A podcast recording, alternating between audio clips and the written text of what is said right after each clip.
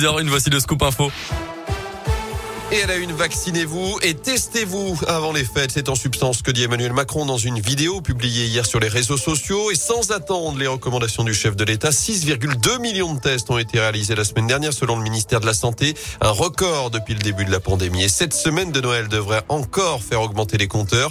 À quelques heures du réveillon, Radio Scoop est justement allé à la rencontre de ces habitants de la région qui patientent dans les files d'attente devant les pharmacies et les laboratoires. Malgré qu'on a eu nos trois vaccins, on vient quand même parce qu'on va voir une personne qui a plus de 90 ans. Donc on veut pas la contaminer. On vient se faire dépister aujourd'hui pour euh, sécuriser les rassemblements euh, festifs de Noël que l'on a prévus demain en famille. Même les petits et les plus jeunes euh, vont se faire tester comme nous. Nos deux filles, elles sont asymptomatiques et puis on a un repas de famille, on est nombreux et donc pour prévenir. Pour éviter de contaminer, c'est la seule chose qu'on peut faire à notre niveau, donc voilà. On va être vite dans la maison avec les enfants qui ne veut.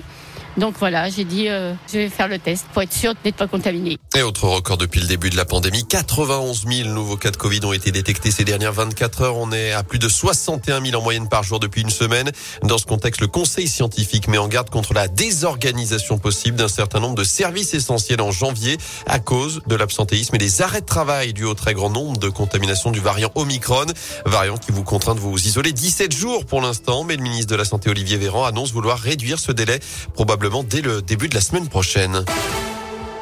Dans l'actu également, il y aura bien des policiers nationaux supplémentaires à Saint-Etienne. C'est ce qu'a confirmé hier le ministre de l'Intérieur en visite dans la Loire. 120 policiers avaient été annoncés en 2016. 50 sont déjà en poste cette année. 20 arriveront dès l'an prochain et les suivants d'ici 2024, le temps de leur formation en école de police. Le maire de Saint-Etienne, Gaël Perdriau, s'en félicite. Avant cela, Gérald Darmanin s'était rendu au commissariat de Firminy, saluant l'excellent travail des équipes qui ont doublé, je cite, le nombre d'interpellations pour trafic de drogue en une année dans cette circonscription de police. C'est là également que quatre voitures de police ont été été incendié ces derniers jours. Le ministre a également promis des moyens supplémentaires en termes d'équipement. Le conducteur originaire de la Loire, suspecté d'avoir mortellement renversé un homme de 88 ans avant-hier à Lyon, était laissé libre à l'issue de sa garde à vue. D'après le progrès, l'enquête préliminaire ouverte après ce drame à la Pardieu se poursuit.